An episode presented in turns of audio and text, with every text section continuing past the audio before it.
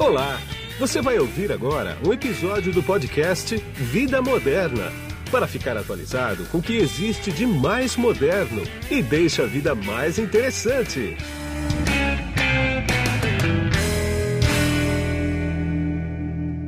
Bom, e quem está comigo na ponta da linha agora, como toda semana aqui no podcast do Vida Moderna, é o Cláudio Karsug. Tudo bem, Karsug? Tudo bem, fechado em casa, mas tudo bem. Pois é, estamos todos. Karsug, vamos bater um papo aqui sobre o efeito do coronavírus ao redor do mundo nos salões do automóvel, que está tudo suspenso, né? Menos no Brasil, porque no Brasil, antes do corona chegar por aqui, já tinha, já tinha se batido o martelo que não ia ter mesmo, né?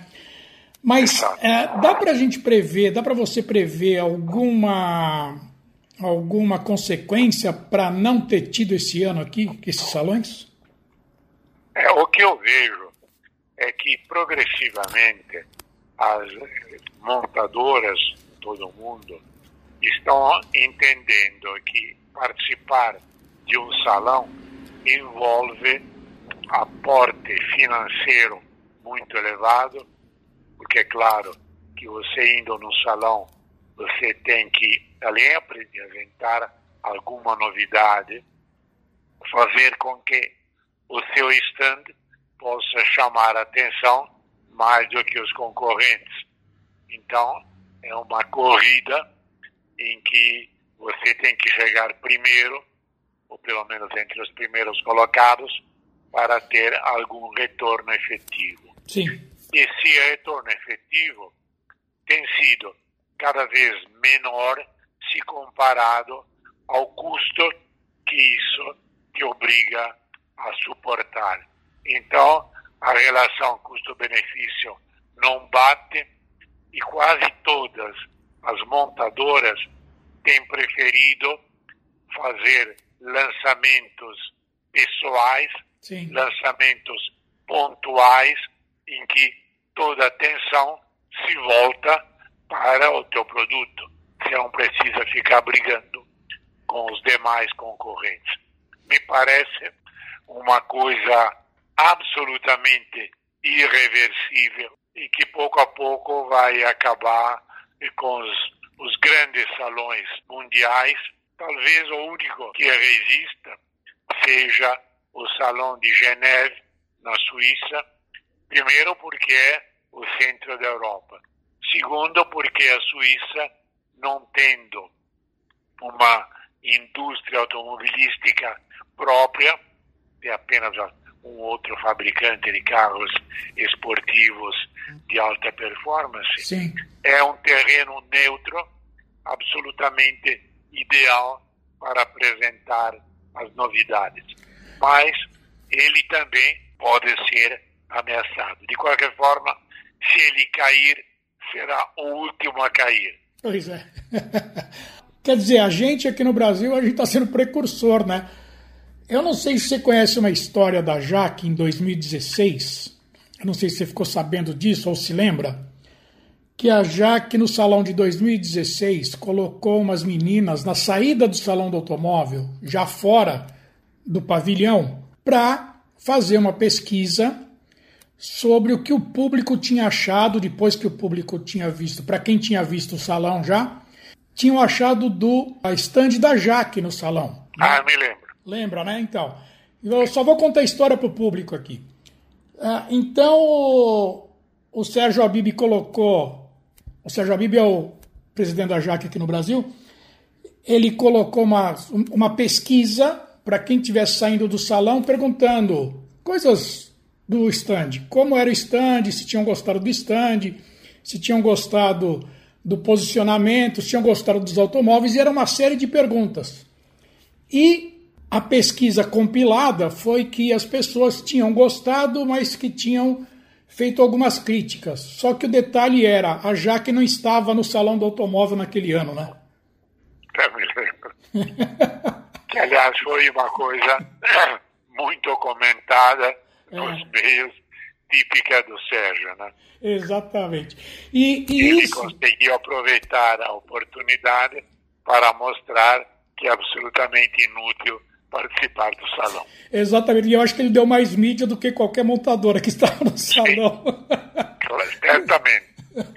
Naquele... A coisa foi clamorosa, pelo menos dentro dos meios interessados, repercutiu de uma forma muito importante. Exatamente. Agora, tem uma outra questão aí, fora salão de automóvel, que é o, que é o seguinte. As montadoras elas estão muito pressionadas para desenvolverem e aperfeiçoarem carros híbridos e elétricos, né?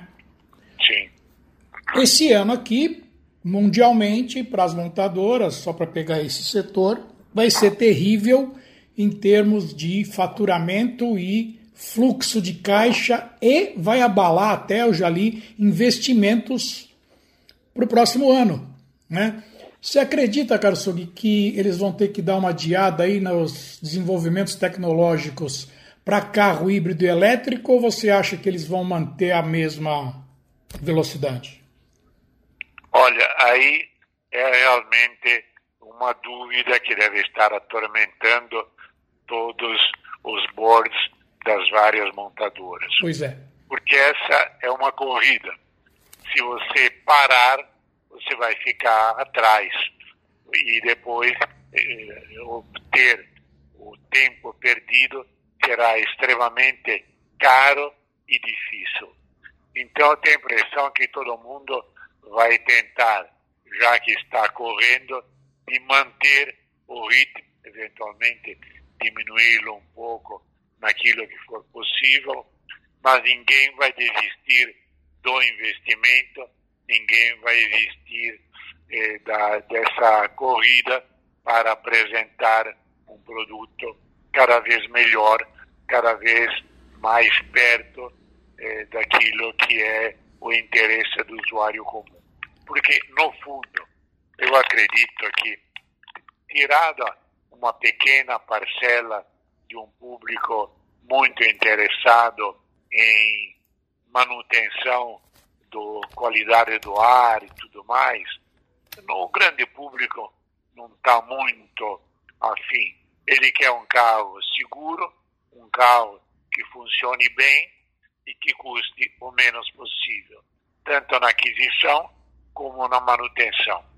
A manutenção do carro elétrico é mais barata do que a manutenção do carro a combustão térmica. Sim, é muito mais Mas barato. Aquisição, por enquanto, do carro elétrico é bem mais cara. Sim. Então, em todos os níveis há essa diferença e eu não sei até que ponto essa diferença poderá ser reduzida. Você veja você, apenas para termos um exemplo, um carro popular, a Fiat 500, na versão eletrificada mais barata, custa ao redor de 25 mil euros, enquanto que a versão a gasolina você compra por 16, 17 mil euros. Então, é. é uma diferença sensível e com relação ao custo por quilômetro rodado, se você hoje for para o motor diesel, você tem um custo por quilômetro rodado mais barato do que o carro elétrico, levando em consideração eh, a, possibilidade de você recarregar rápida o teu carro elétrico. Se você recarregar em casa, na tomada, 220 volts, não. Aí está mais barato. Mas se você for naqueles lugares de recarga rápida, praticamente o preço do quilowatt-hora é o dobro. Então, há também, isso falo da Europa naturalmente, uma dificuldade a mais é, para o desenvolvimento prático em sentido de divulgação e venda do carro elétrico. Sim, sem dúvida. Bom, Castro, já que a gente está falando de investimento aqui, teve uma notícia esse ano aqui que não está tendo Fórmula 1, né? Que provavelmente ela volte no segundo semestre. E que é o seguinte: o Lawrence Stroll, pai do Lance Stroll, comprou, aportou alguns milhões de euros aí, na verdade um bilhão de reais, né? Na Aston Martin, porque a parceria com a Red Bull parece que já não vai ter mais em 2021. Ele falou: não tem problema não. Foi lá e botou um, um bilhão de reais na Aston Martin. Tanto é que a Racing Point vai mudar de nome o ano que vem, né? Como é que você enxerga isso, hein? É, primeiro, que essas são coisas possíveis só para quem é milionário. Pois, é bilionário. Dele, né? Exato. Ele atende a essa exigência. Eu vejo como a possibilidade da Aston Martin, que é uma marca famosa, não apenas pelos carros do James Bond, mas através das décadas é uma marca que se tornou famosa, participando de corridas, as 24 horas de Le Mans e tantas outras, voltar a brilhar e ter um aporte econômico realmente muito importante. Isso no momento em que várias outras equipes de Fórmula 1 passam por apertos econômicos. É o caso eh, da Williams, é o caso de outras equipes menores e que com a dificuldade de começar o campeonato viram aquelas entradas já que faziam parte do orçamento anual desaparecerem por completo e não sabem como fazer. Sim, ah, e eu vi, eu não sei se você viu esse detalhe aqui também, quando eu li a notícia eu estava achando tudo muito bem, até que eu cheguei praticamente no último parágrafo da notícia, lá para o final dela, e vi que está escrito o seguinte. Eu vou reproduzir aqui o que está escrito. Tá? Com a transação confirmada, perdem força as especulações, dando conta de que esse movimento estaria sendo feito para que Stroll assumisse a equipe Mercedes a partir de 2021 numa parceria com Toto Wolff. Eu também acho que isso não é possível, não, né? Olha, aí voltamos a um problema eh, que eu tenho eh, deixado bem claro há muito tempo. Há uma divisão no board da Mercedes entre aqueles que acreditam que seja interessante gastar dinheiro para estar em Fórmula 1 Sim. e aqueles que acreditam que isso é um desperdício e que a relação custo-benefício em sentido de retorno de publicidade não é positivo. Então, tudo pode acontecer e não deveria causar nenhuma surpresa. O desfecho é saber quem vai ganhar entre os dirigentes da Mercedes nessa queda de braço. Pois é. Bom, Carlos Flug, muito obrigado por seu tempo mais essa semana aqui. Semana que vem a gente volta com outros assuntos e tenha um, um ótimo resto de semana no seu confinamento e o nosso também aqui. Um abraço para você. É, um confinamento que esperamos possa acabar o quanto antes. Exato. Um abraço a você, um abraço a todos e até a semana que vem. Até. Tchau. Tchau. E aqui foi Guido Orlando Júnior, diretor do conte de conteúdo do portal Vida Moderna. Tchau. Você acabou de ouvir um episódio do podcast Vida Moderna. Assine grátis nos apps Spotify, iTunes, Deezer, Tuning, Google Podcast e Android Podcast.